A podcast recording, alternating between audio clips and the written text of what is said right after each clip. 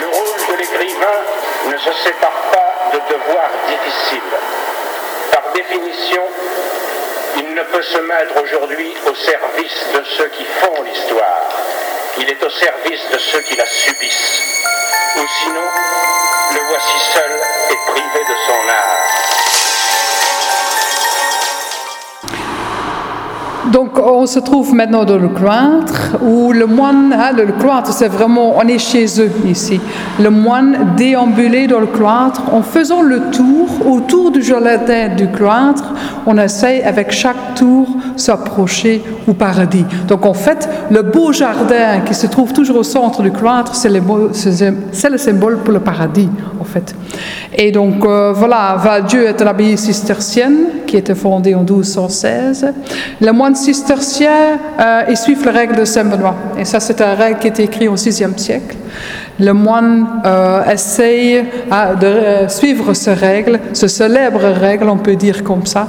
Euh, et donc, il doit respecter quand même certaines choses. Donc, on doit rester humble. On vit de la pauvreté, on vit en silence, entre autres. Mais donc, c'est une règle qui est écrite au VIe siècle, qui contient 76 chapitres. Et donc, chaque chapitre explique quelque chose sur la vie dans le monastère. Très bien, on continue la visite.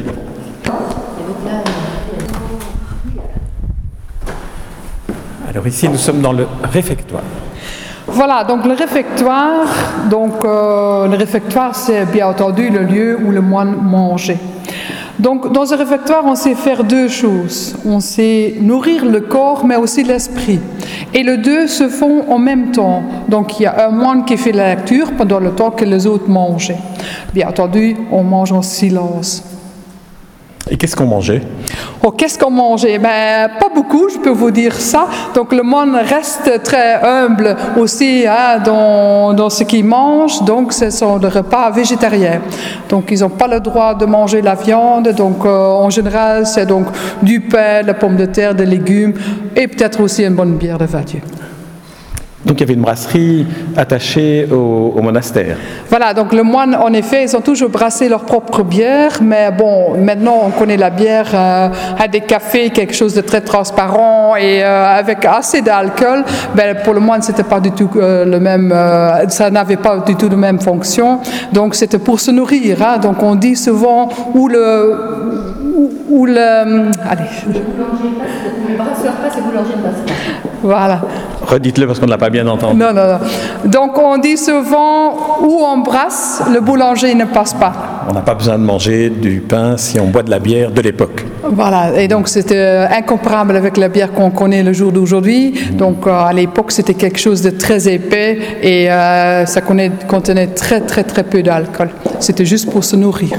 Est-ce que vous pourriez nous dire quelques, quelques mots pour vous présenter Vous, vous êtes qui? Parce que vous nous racontez euh, l'abbaye du, du Val-Dieu. Alors, euh, vous, vous êtes, comment vous êtes devenu euh, guide Oui, donc je m'appelle Madame Ramakas, Marie-Louise Ramakas. Donc comme vous l'avez déjà bien entendu, j'ai quand même un accent. Donc je suis une Hollandaise d'origine et donc je suis ici à Val-Dieu depuis 2007, début 2007 et j'ai commencé à faire des visites guidées avec un membre de la communauté. Comme vous savez, il y a une communauté chrétienne qui vit ici sur le site.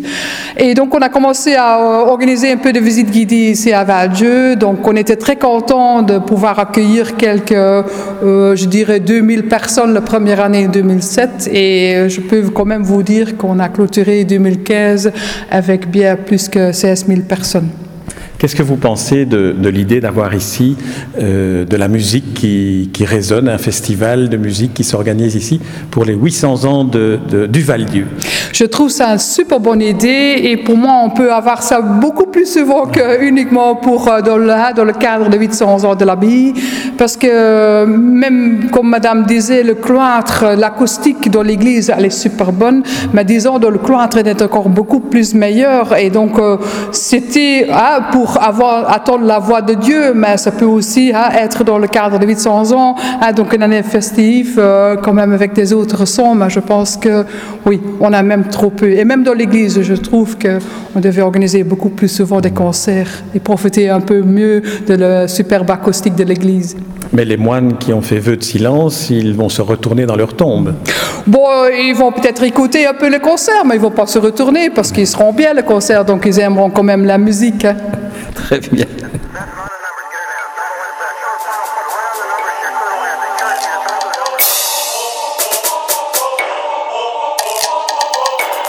Le rôle de l'écrivain ne se sépare pas de devoirs difficiles. Par définition, il ne peut se mettre aujourd'hui au service de ceux qui font l'histoire. Il est au service de ceux qui la subissent. Ou sinon, le voici seul et privé de son art.